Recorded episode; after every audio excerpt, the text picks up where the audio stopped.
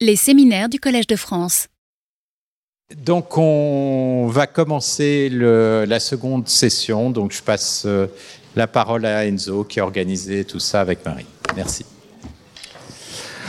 Euh, donc bonjour à tous. Je pense que pour la plupart, on s'est déjà vu la semaine dernière où on avait déjà présenté les quatre premiers challenges de cette euh, saison 2024. Aujourd'hui, on va présenter les quatre suivants, les quatre derniers. Euh, donc juste pour rappeler, donc cette saison on a bien huit challenges, euh, donc un peu moins que les années précédentes, mais avec des thématiques assez euh, variées. Donc aujourd'hui on aura un challenge dans le domaine du sport qui nous sera présenté notamment au milieu de challenges en énergie, transport, finance. Avec des thématiques également assez assez variées, comme vous avez pu voir ça la semaine dernière. avant de commencer les présentations, je tiens rapidement à remercier particulièrement aujourd'hui Thibaut et Étienne pour euh, les tests des les bêta tests de ces challenges et le travail que ça a demandé. Donc euh, merci à vous. Et je tiens également à remercier les entreprises qui reviennent pour la deuxième ou troisième fois pour certaines, comme QRT et SLB, qui nous reviennent cette année. Euh, sans plus attendre, je vais laisser la parole à Anne de Molinaire pour Enedis, qui va nous présenter le premier challenge. Euh, bonjour à tous, je suis très contente d'être ici. Donc, je suis Anne de Molinaire, je suis data scientist à Enedis. Et là, je vais vous présenter un challenge où l'objectif, c'est de, prédire à des mailles locales, donc pour différentes zones en France, euh, les, pertes énergétiques. On va voir à quoi ça va servir. Donc, petite introduction euh, sur, euh, sur Enedis, qu'est-ce qu'on fait? Donc, nous, on est le réseau de distribution en France, enfin, le principal réseau de distribution d'électricité en France. Donc, pour simplifier, vous avez la production, la fourniture. Entre deux, il y a des tuyaux. Les gros tuyaux, c'est RTE, donc c'est le transporteur.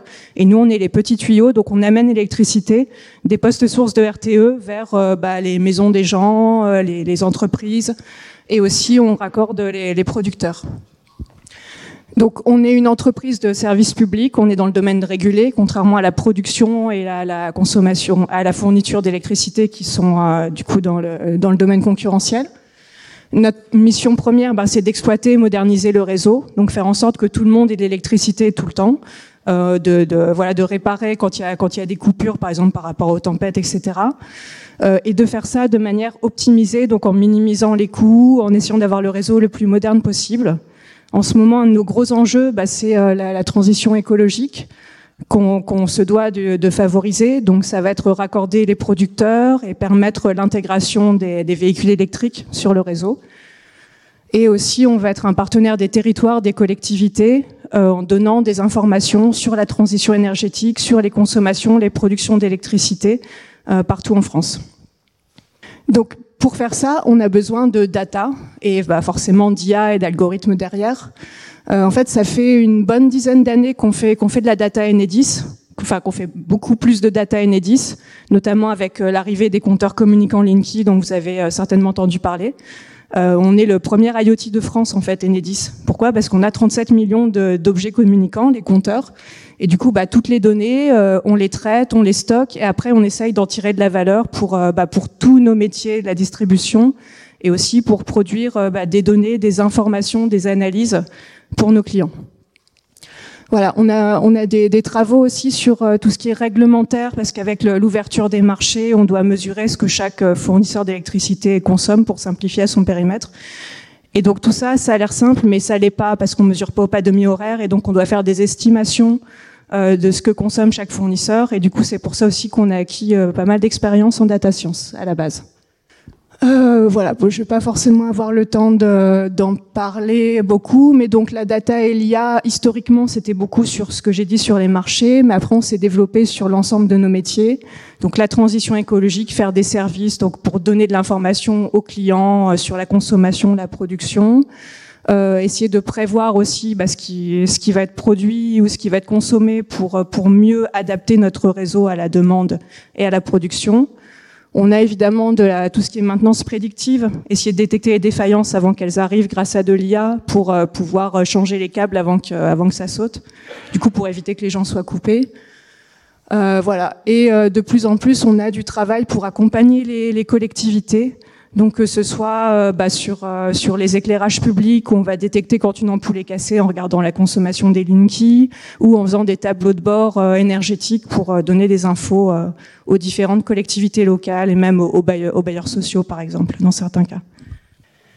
Là, on va arriver plus précisément à notre sujet aujourd'hui. C'est un sujet qui nous préoccupe beaucoup à Enedis. C'est ce qu'on appelle les pertes électriques.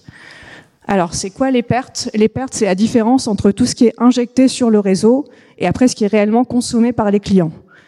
Euh, ça peut être dû soit à des phénomènes euh, techniques, donc électriques. En gros, l'électricité, elle passe dans les câbles, il y a de la déperdition, de l'effet Joule.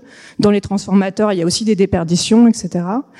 Euh, ou alors, ça peut être des pertes non techniques. Ça, c'est des problèmes de facturation. Ça va être des erreurs dans nos SI. Ça va être différentes choses qui font que l'électricité est consommée sans avoir été payée. Euh, le souci, c'est que du coup, ça fait 25 TWh par an, euh, soit 6% de la consommation électrique française, donc c'est énorme. Et vu les prix de l'électricité en ce moment, euh, si on convertit en argent, eh ben, ça fait 3 milliards. Donc là, le sujet, bah, c'est un enjeu à 3 milliards pour Enedis. Et du coup, en fait, c'est Enedis qui paye la facture pour les pertes. Hein. donc du coup, c'est nous qui prenons ça en charge. Et après, c'est répercuté sur la facture des clients, in fine. Euh, donc voilà, on essaye au maximum évidemment de les réduire parce que quand on a une facture de 3 milliards, euh, même si on gagne 1% dessus, bah, ça fait 30 millions. On dit pas non quoi. Et euh, aussi en termes écologiques, du coup une énergie qui est pas consommée, bah, c'est de la perte, c'est du, du, carbone, du CO2 pour rien. donc voilà, pour alléger aussi notre bilan carbone, on aimerait réduire nos pertes. du coup, avant de les réduire, en fait, ce qu'on essaye de faire, c'est de les mesurer et à des mailles locales. En fait, en France, il y a 2300 postes sources. C'est le point de jonction avec euh, RTE, c'est là où ils nous envoient l'électricité. Et euh, localement, il y a différentes équipes qui s'occupent de, de, monitorer la distribution, de manager la distribution localement.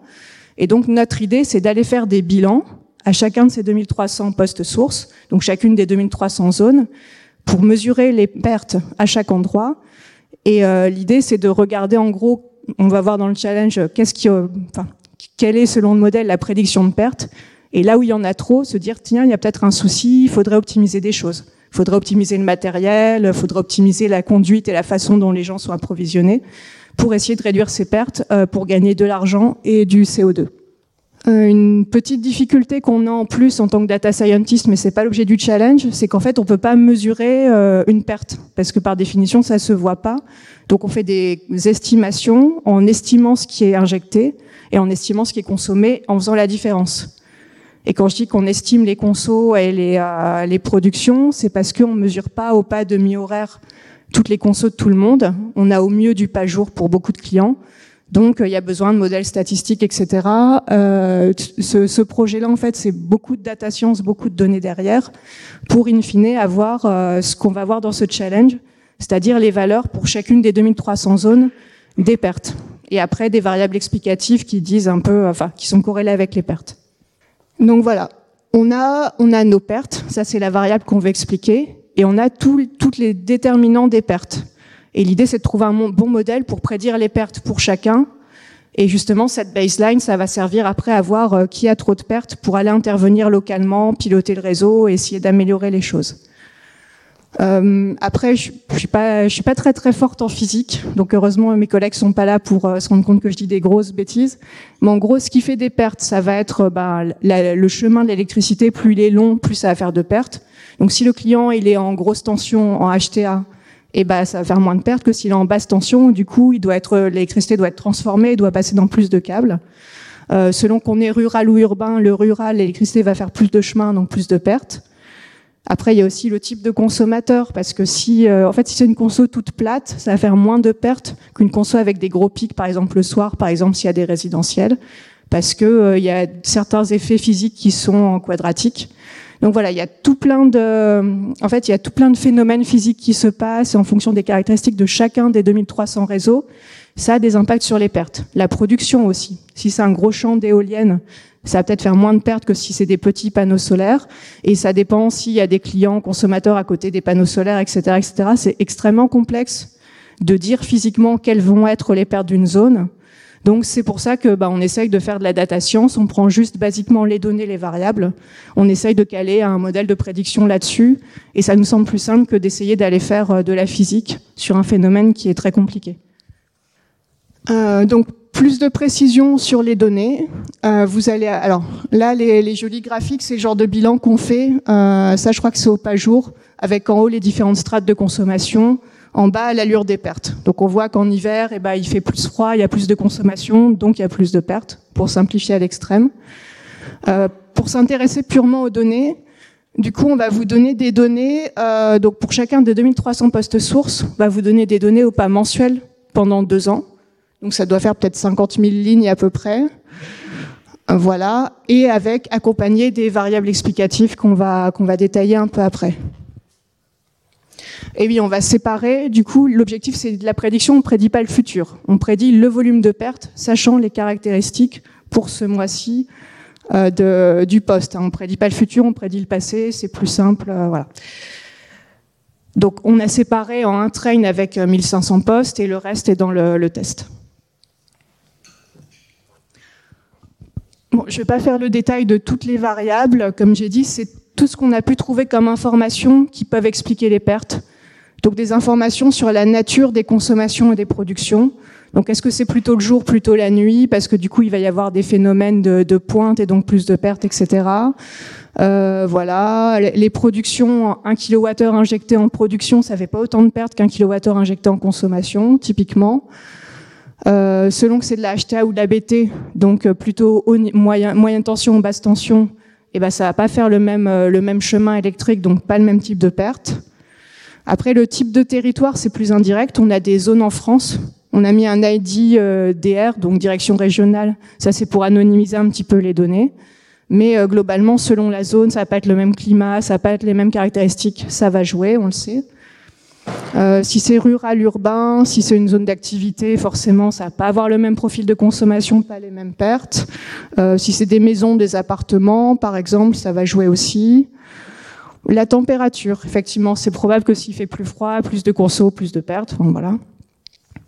Et après, ça c'est des. Le dernier truc, c'est des choses très techniques, euh, ingénieurs, électrotechniques. Donc selon que le réseau il est aérien, souterrain, c'est pas les mêmes câbles donc pas les mêmes pertes. Les transformateurs aussi, ça joue. Et euh, voilà, les types de réseaux HTA. Bon, ça c'est très très technique, mais vous pouvez euh, balancer ça dans un modèle, ça, ça, peut, ça peut très bien marcher sans forcément euh, tout comprendre.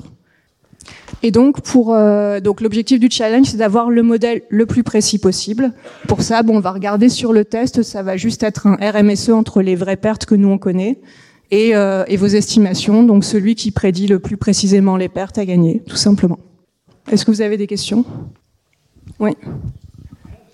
Eh ben, on fait ce qu'on peut. C'est pas, c'est pas les vraies valeurs des pertes, mais du coup, c'est, le résultat d'une estimation.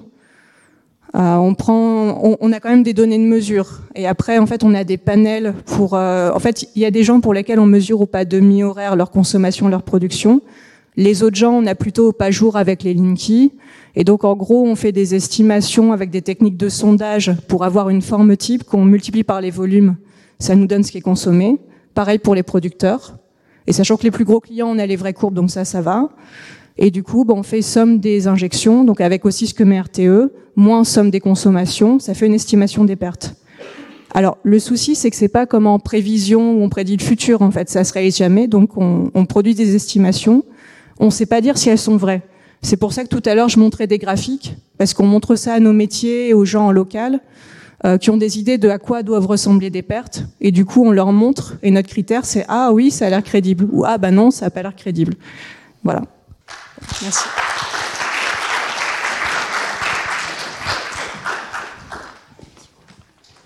Euh, merci beaucoup.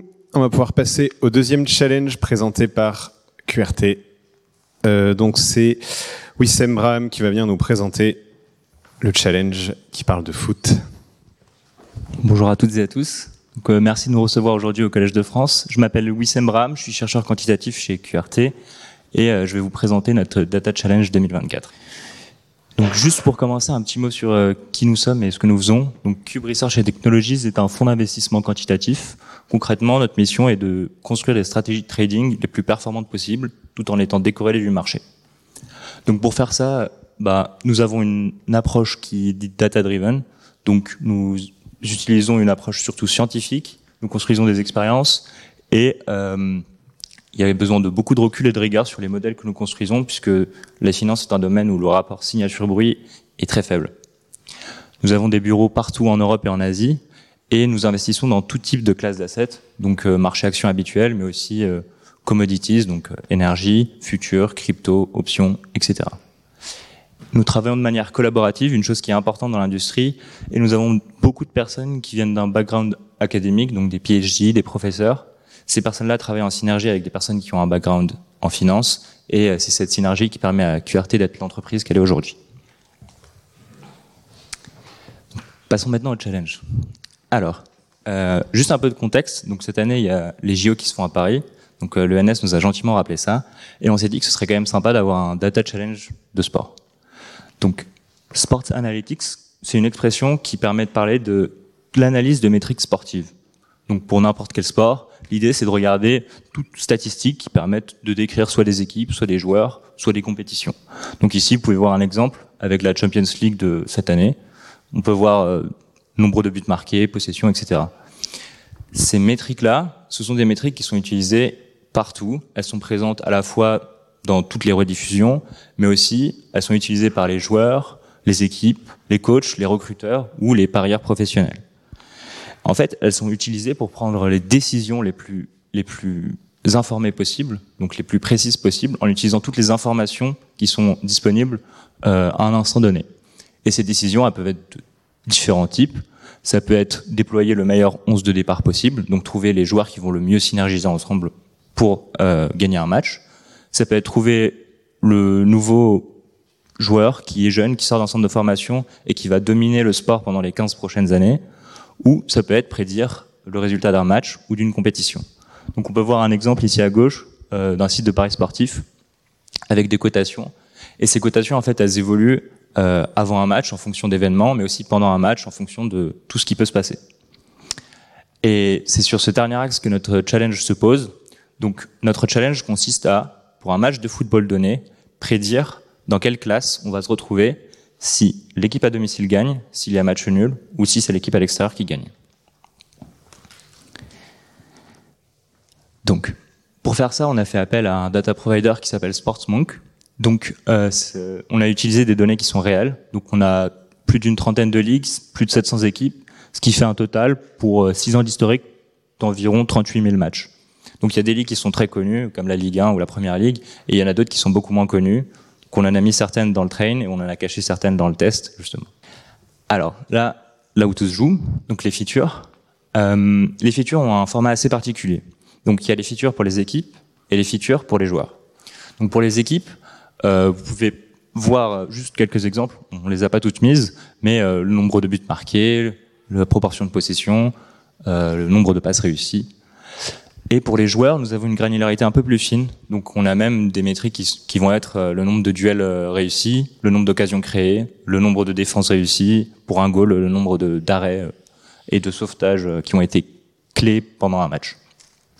Donc, ces statistiques-là ont été agrégées par somme, moyenne et standard deviation sur les cinq matchs précédant le match à prédire et sur toute la début de saison précédant le match à prédire.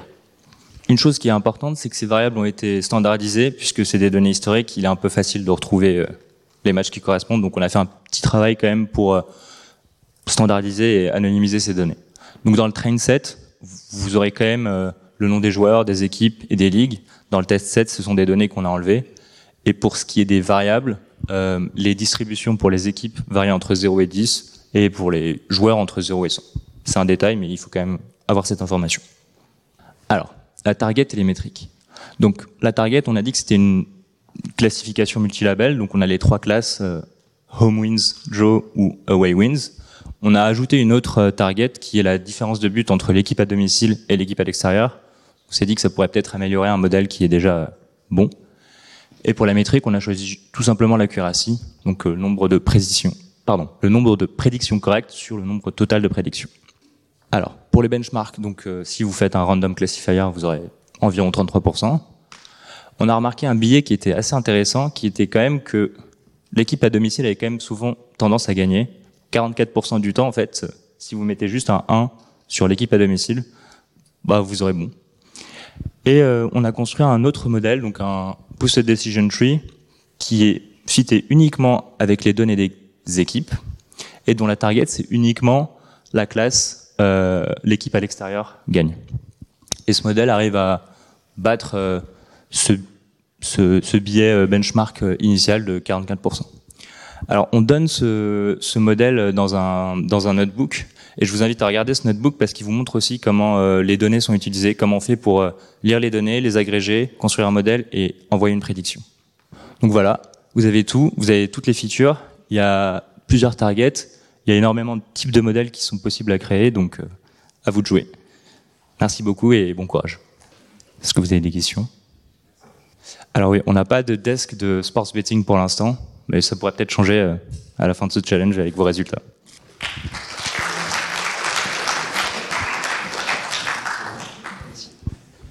On va donc pouvoir passer à la présentation du troisième challenge de la journée, un nouveau challenge euh, qui traite des images.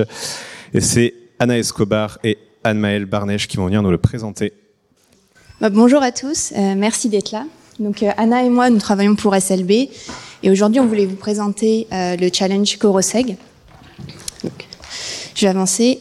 Euh, tout d'abord, je voulais vous présenter un petit peu notre entreprise et ce qu'on fait ici. Donc, ce qu'on fait, c'est qu'on est une entreprise de technologie, c'est-à-dire qu'on construit des outils qui vont permettre de capter de la mesure dans le sous-sol. Donc, on est spécialisé en géosciences et spécialisé en mesure de données. Donc, la donnée, c'est un peu notre ADN, c'est ce qu'on produit, c'est ce qu'on vend aux clients, et c'est ce qu'on est capable de capter à la fois dans le sous-sol, mais aussi dans l'ensemble des processus euh, de l'entreprise. Ok, bon, juste pour expliquer un peu comment ça marche dans SLV, et à Paris, il y a un laboratoire d'intelligence artificielle de SLV où on travaille avec des professionnels qui ont les PhD, master, et aussi on a des étudiants qui font les PhD dans l'entreprise. Et chaque année, on essaye de d'embaucher six stagiaires pour faire des projets sur notre donnée, que c'est à peu près des, des outils, des données d'utiles, des signaux qu'on peut acquérir à travers les forages de puits. Et là, dans le cadre de ce challenge, euh, on voulait se baser euh, principalement sur l'intégrité du puits. Donc, il faut savoir qu'un puits, c'est formé euh, de plusieurs choses. Tout d'abord, des tuyaux euh, en métal qu'on met dans le, dans le sous-sol et du ciment qui vient garder le tuyau en place. Et un des points qui est extrêmement important euh, pour euh, les personnes qui produisent dans les puits ou qui gardent les puits, c'est de savoir est-ce que euh, on va pouvoir opérer le puits en sécurité. Et si, pourquoi c'est aussi important? Parce que si jamais on a de la corrosion, si on a des déformations au niveau du puits, on peut avoir des catastrophes naturelles à cause de ces puits-là. Notamment, on peut avoir de la contamination des nappes phréatiques, même si euh, c'est réglementé, on fort pas au niveau d'une nappe phréatique. Si jamais il y a de la corrosion, il peut y avoir la contamination même sur des nappes phréatiques assez lointaines.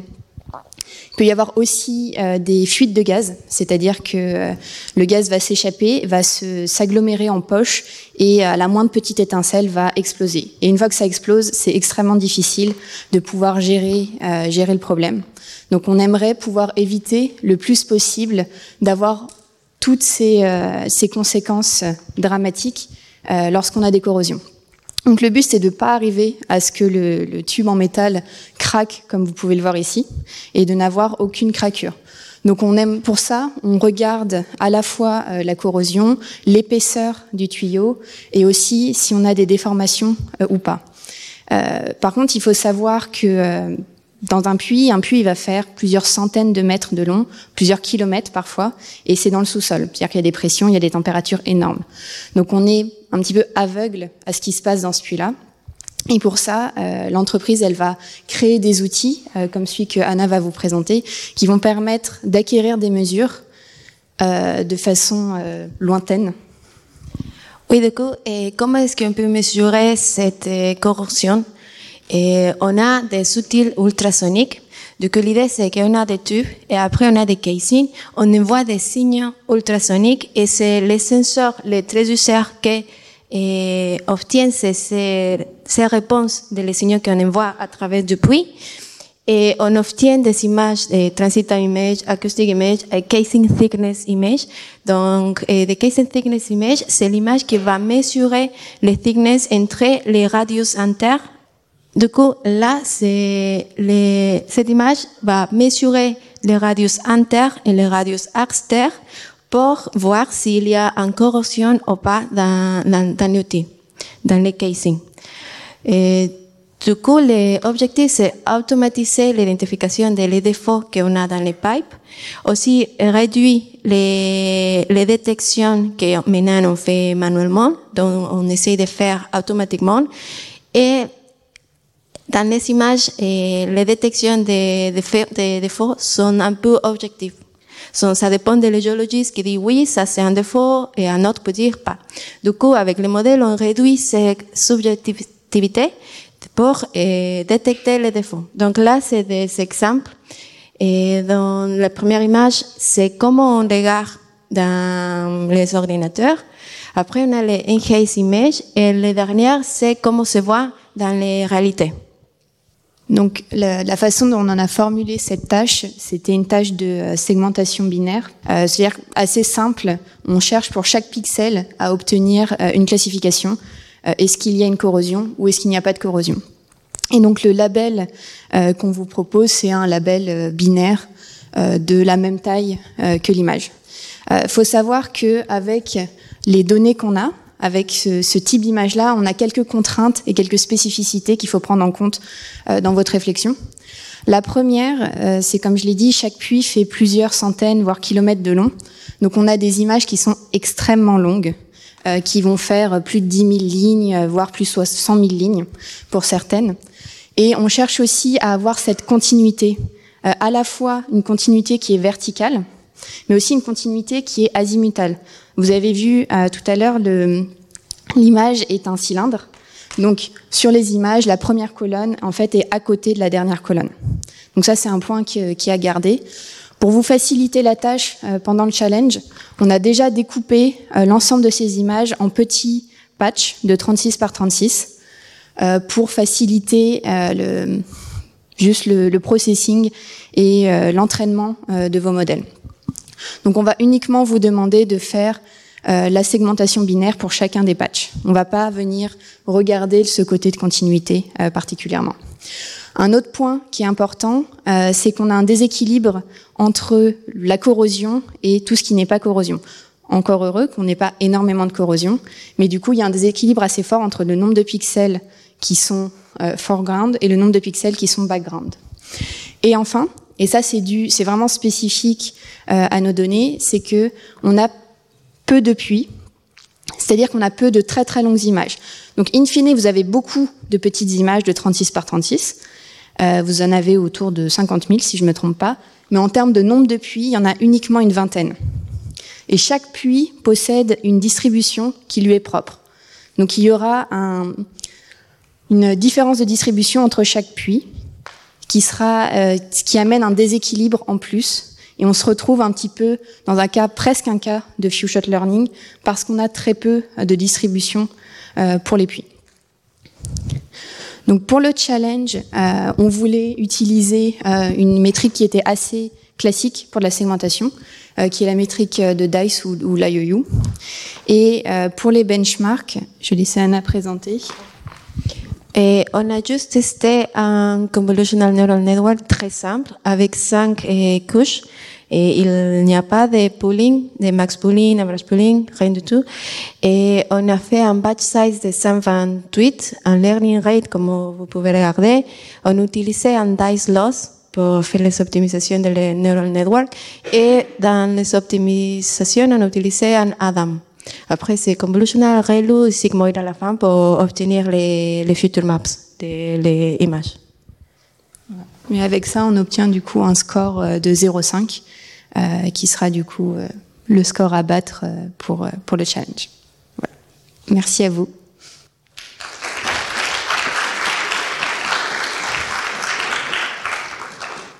Et donc du coup, on va pouvoir passer à la présentation du dernier challenge de la matinée. Donc c'est Mouhidine Save qui va venir nous présenter euh, le projet de HRFlow Euh, il va pouvoir juste commencer à présenter l'entreprise le temps que je charge les bonnes slides. Euh, donc voilà, dernier projet. Très bien. Bah, bonjour à toutes et à tous. Je m'appelle Moïdine et, et, je suis le fondateur de HRflow.ai. Euh, donc j'ai été il y, a, quelques années au MVA, donc euh, promo 2014-2015, ça me rajeunit pas du tout.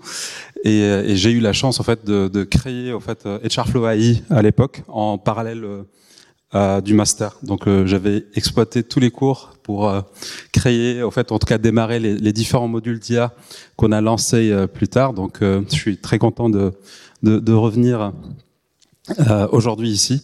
Euh, présenter un, un, un challenge euh, pour HRflow. Donc chez HRflow, qu'est-ce qu'on fait exactement? Notre objectif, en fait, c'est de euh, résoudre quelque part les problématiques liées à l'emploi avec de l'intelligence artificielle. Et pour cela, en fait, on a choisi un, un positionnement qui est très particulier, c'est d'être une API euh, pour être capable, en fait, de travailler avec l'ensemble des acteurs, en fait, de l'emploi, euh, que ce soit des sociétés de recrutement, que ce soit des job boards, euh, donc des sites d'emploi, que ce soit des, des, plateformes qui permettent de gérer euh, des candidatures, donc euh, tous les acteurs, en fait, qu'on peut avoir dans, dans l'emploi. Donc moi, j'ai démarré, en fait, en en, donc en, en, 2016, en fait, euh, euh, du coup, juste après le, après le, après le master, 2015, après le master, et puis j'ai été rejoint par notre CTO, en fait, Thomas, qui lui a, a eu plutôt un, un, parcours en mathématiques euh, financières, donc pas directement en IA, avant de, avant de, de, lâcher le monde de la finance pour le monde de, de la RH. Donc, euh, et donc on a créé vraiment HRflow au fait à l'intersection d'une problématique qui nous tenait à cœur. Donc comment résoudre des problèmes de l'emploi euh, grâce à, à de l'IA et de l'expertise au fait en, en, en data. Et aujourd'hui, pour vous donner un ordre de grandeur, on traite à peu près une centaine de millions de profils dans le monde entier, dont 20 millions en France. Donc quasiment les deux tiers de la population en fait active en France. Et on n'est pas une très grosse équipe, donc l'équipe reste à taille humaine. On est 35 personnes dans la société euh, dont euh, 30 en fait euh, ingénieurs. Et donc on est basé à Paris et à Boston. Euh, donc ça c'est une idée des différentes sociétés euh, avec lesquelles on travaille. Donc on travaille sur tous les types de, de, secteurs, tous types de métiers, à la fois des métiers qui sont très qualifiés, des métiers qui sont peu qualifiés. donc par rapport aux produits, en fait, comment notre produit il est structuré. Donc la pyramide que vous voyez, c'est en fait une structure qui est très très classique de toutes les boîtes qui euh, qui proposent des, des API, euh, en tout cas qui des API basés sur de, de l'IA ou du deep learning. Donc en, en haut de la pyramide, c'est comme ça qu'on a démarré. On a commencé avec les modules d'IA. Euh, Aujourd'hui, chez Charflow, on en a huit différents. Euh, donc on a le parsing, par exemple, qui sont des modèles qui vont être spécialisés dans la compréhension des documents euh, typiquement tout ce qui est CV, tout ce qui est lettre de motivation, donc tout document qui est en rapport avec un, un parcours professionnel. Donc, euh, je ne sais pas si, vous, par exemple, vous, vous avez certainement eu l'expérience d'aller sur un site internet, euh, de glisser, déposer votre CV, et ensuite le site internet, euh, je ne sais pas, par exemple, le, le décortique. Euh, quand ça marche, c'est nous. Quand ça marche pas, c'est pas nous. Et, euh, et donc, ça veut dire que c'est un concurrent. Et, et, donc, donc ça, c'est la première étape, c'est euh, structurer les documents. Euh, donc là, on, on, fait euh, appel à des technologies qui sont multimodales. On a du tagging, c'est de l'enrichissement parce que les documents RH ne sont pas toujours très très complets, donc il faut les compléter. Euh, donc on a des briques de recherche neuronale, euh, un moteur de scoring. Euh, donc c'est quelque chose sur lequel l'entreprise se distingue et c'est sur ce côté-là que le challenge aura lieu. Et puis on a d'autres briques supplémentaires comme de l'upskilling, c'est de l'interprétabilité du scoring. Donc en général, quand on recommande une offre à un candidat, euh, il faut lui expliquer pourquoi cette offre euh, lui convient ou ne lui convient pas, ou quels sont les axes d'amélioration qu'il peut avoir. Donc l'explicabilité, c'est extrêmement important dans, euh, dans, quand, quand il s'agit de problématiques liées à l'emploi. Donc tous nos modules d'IA sont accessibles en fait par API, donc pour des développeurs. On a aussi des, des briques, c'est plutôt des briques logicielles qu'on appelle workflow, donc c'est très classique dans, dans, le, dans le monde des API AI qui permettent de combiner nos modules d'IA euh, selon la manière avec laquelle euh, souhaite le client. Donc ils peuvent parser et scorer, parser et enrichir en fonction de ce qu'ils souhaitent. Euh, on a aussi des connecteurs donc euh, l'API n'est pas le seul moyen de nous fournir la data. On peut se connecter à des logiciels ou des warehouses existants. Et puis on a aussi de ce qu'on appelle des, expériences utilisateurs euh, no code, donc qui sont des, sortes de combinaisons de, nos API pour répondre à une problématique bien particulière. Euh, donc les briques les plus importantes au fait qu'on propose à nos clients sont celles-ci. Donc c'est les, les, cinq briques parsing, tagging, searching, scoring, upskilling. Euh, la brique sur laquelle euh, aura lieu le challenge, c'est la brique de, scoring. Sur le scoring, on a deux cas d'usage très très classiques en, en, en général. Donc un, un, premier cas d'usage, ça va être euh, du côté candidat. Donc je suis candidat, j'ai mon profil, euh, j'ai un site d'emploi sur lequel il y a des centaines de milliers d'offres d'emploi. Euh, j'ai pas envie d'utiliser que de la recherche. Et donc comment le, le, système peut me recommander des offres pertinentes, un peu comme à, à, la Netflix de, de, de l'emploi. Donc euh, ça c'est un cas d'usage en fait du scoring. Le deuxième cas d'usage, c'est plutôt l'inverse. C'est euh, je suis euh, recruteur, j'ai une grande base de données de plusieurs millions de profils. Comment j'arrive à identifier le profil euh, pertinent? Donc ça c'est côté un autre cas d'usage côté euh, côté recruteur. Et donc la, la, manière avec laquelle en fait on, on fait le scoring euh, chez Charflow, euh, donc historiquement, euh, la plupart des acteurs qui existaient sur le marché, c'était des acteurs qui faisaient euh, soit de la sémantique, soit en fait un, une sorte de, de rapprochement de, de mots clés. Donc ça, ça marche pas très très bien parce qu'en général, les recruteurs et les candidats ne s'expriment pas forcément de, de, la même la même manière. Si je dis que euh, j'ai Python sur mon profil, ça dit pas à quel point je suis bon ou pas, par exemple en, en, Python. Et donc la manière avec laquelle nous on a imaginé cette problématique au fait du scoring, on l'a imaginé comme étant une sorte de problématique de prédiction de la trajectoire. Donc par exemple, si je me positionne en fait d'un point de vue euh, euh, recruteur, euh, lorsqu'un candidat euh, il va postuler sur mon offre d'emploi. Donc euh, le candidat va rentrer quelque part dans mon process et la manière avec laquelle nous on visualise le process, c'est un peu comme euh, une ligne de métro. Donc le candidat, il monte à la première étape, donc qui est l'étape inbox par exemple, c'est une étape par défaut sur laquelle se retrouvent au fait tous les candidats. Et au fur et à mesure, en fait, l'objectif, c'est que le candidat, en fait, il arrive à l'étape finale. Donc, l'étape finale, c'est recruter ou, ou, quand le candidat, il a une proposition. Et puis, le candidat, il peut sortir, en fait, du train. Il peut descendre, en fait, à, à n'importe quel quai. Et donc, s'il descend en plein milieu de chemin, en général, ça veut dire que c'est un, c'est un rejet. Et donc, c'est comme ça qu'on a modélisé la, la, la problématique euh, quelque part du, du, du, scoring, c'est en fait la, une prédiction de la probabilité d'arriver au fait finalement au, au, terminus du train. Et donc on peut voir cette problématique de cette manière du côté du recruteur, mais on peut aussi faire le parallèle. C'est la même problématique en général côté candidat. En général, un, un candidat lorsqu'il arrive sur un site internet, il a un processus de navigation. Il va chercher de l'information, il va cliquer sur certaines offres, il y a certaines offres sur lesquelles il va bounce, donc il va quitter. Euh, donc on peut aussi avoir en fait une sorte de modélisation de la trajectoire aussi euh, côté euh, côté, euh, côté, côté candidat. Donc c'est assez parallèle, mais avec des statuts qui vont être différents et de la donnée qui va être en fait euh, euh différente.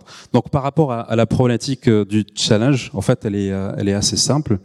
L'objectif, en fait, pour nous, en tout cas, l'enjeu qu'on a côté R&D chez Charflow, c'est toujours continuer à proposer le, le maximum en fait de précision avec le moins de le moins de data possible en fait par client et donc là, par rapport à le, la problématique euh, qu'on propose, en fait, c'est une problématique de prédiction de trajectoire, soit d'entretien, soit euh, professionnel, avec 36 000 points de données. Les points de données qu'on a, ça va être en fait des embeddings et des trajectoires en fait euh, euh, simplifiées. Donc c'est des tra les trajectoires qu'on a proposées, c'est des trajectoires en, en quatre étapes. Donc c'est pas des trajectoires assez profondes. Euh, voilà. Donc euh, s'il y a des questions, n'hésitez pas à me les poser.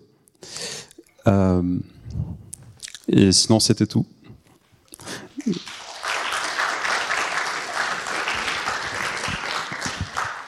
En fait, par rapport à la métrique d'évaluation, en fait, ce sera la, précision par rapport à la trajectoire euh, pro professionnelle. Donc là, par exemple, je vais revenir sur cette, euh, cette étape. En fait, chaque candidat va avoir en fait une trajectoire. Donc, par exemple, là, par exemple, je, peux entrer par cette étape et ressortir là. Donc, ça peut être euh, cette trajectoire ou, ou celle-ci, ou, euh, ou je peux continuer et m'arrêter là, ou je peux. Donc, il peut y avoir plusieurs trajectoires. Donc, en général, c'est une accuracy euh, par rapport à la trajectoire qui. Exactement. L'objectif, c'est de prédire la trajectoire. En fait, c'est une donnée qui est séquentielle. Donc, en général, chaque trajectoire, c'est une. En fait, c'est comme ça, ça se modélise par un arbre. Et ensuite, l'objectif, c'est de prédire en fait finalement la trajectoire dans dans, dans l'arbre directement. Là, en fait, la trajectoire qui est prédite, c'est par rapport à une offre d'emploi. Donc, en général, lorsque vous postulez, vous allez avoir une trajectoire par rapport à une offre, en général, qui va être différente d'une trajectoire euh, sur une autre, offre d'emploi. Vous pouvez peut-être avoir une trajectoire acceptée sur une offre de data scientist, mais refusée sur une offre en fait de software. Peut-être que sur l'offre de software, vous serez euh, euh, je sais pas, peut recaler plus tôt ou, ou, pas. Et par rapport à un point que j'ai peut-être, euh, la question peut-être derrière la question, c'est que les modèles en fait qu'on développe, ils sont spécifiques aux entreprises. En fait, on a un modèle généraliste euh, chez Charflow. Donc les algorithmes sont disponibles sur notre marketplace et ensuite on va permettre en fait aux entreprises de créer des copies de ces modèles-là. Donc, ils, vont faire des sortes d'initialisation de leur de leur poids à partir du modèle en fait par défaut et en, en fonction de, de l'historique quelque part en fait de recrutement qu'ils vont avoir, on va faire un réentraînement de l'algorithme pour cette entreprise. Et lorsqu'on fait en fait un réentraînement, donc euh, il y a un papier que, qui est rattaché normalement aux, aux, documents du challenge. On va faire attention à deux types. On a deux types de métriques. On a des métriques de performance, donc tout ce qui est accuracy, tout ce qui est AUC par exemple, euh, donc toutes les métriques qui permettent d'évaluer la performance d'un modèle. Et on a ce qu'on appelle des métriques de safety en fait. Et donc les métriques de safety, c'est euh, on va essayer de voir dans l'historique de l'entreprise, est-ce qu'il y a des biais par rapport au genre, est-ce qu'il y a des biais par rapport à l'âge, est-ce qu'il y a des biais qui étaient commis euh, par les recruteurs, y compris par rapport à l'ethnicité. Par exemple, en France, faire des statistiques sur de l'ethnicité, c'est interdit, mais quand même on demande au modèle de ne pas discriminer par rapport à l'ethnicité. Donc c'est des, des, choses qu'on fait, et en général on essaie de prouver avant de passer en production chez une entreprise, que les modèles sont non seulement capables de faire aussi bien que des recruteurs humains. Un recruteur humain, sa précision, elle est dans les 92% à peu près. Donc dès qu'on dépasse les 92%, c'est-à-dire qu'on est mieux qu'un recruteur humain. Et puis on va essayer de montrer qu'on est moins biaisé qu'un qu'un humain par rapport au genre, par rapport à l'ethnicité, par rapport à la localisation. Et aujourd'hui, par exemple, l'un des biais les plus forts en, France, c'est aussi la, on fait pas attention, mais la localisation entre par, par, Parisiens, Marseillais, versa. Donc il y a, et l'objectif, c'est de réduire ces biais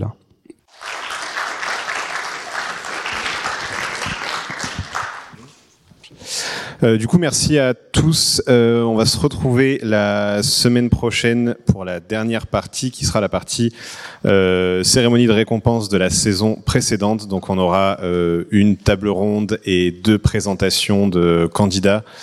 Euh, qui ont participé et qui ont gagné les certains challenges de la de la saison précédente. Voilà, j'espère vous revoir la semaine prochaine. Et je vous découvre clore en remerciant à nouveau euh, Enzo et Marine pour euh, l'organisation du challenge ainsi que tous les challenge providers et donc en particulier euh, les présentations aujourd'hui en vous souhaitant un très bon challenge. Donc merci encore à Enzo, Marine et l'ensemble des bêta-testeurs qu'on fait. Superbe travail. Retrouvez tous les contenus du Collège de France sur www.colège-2-france.fr.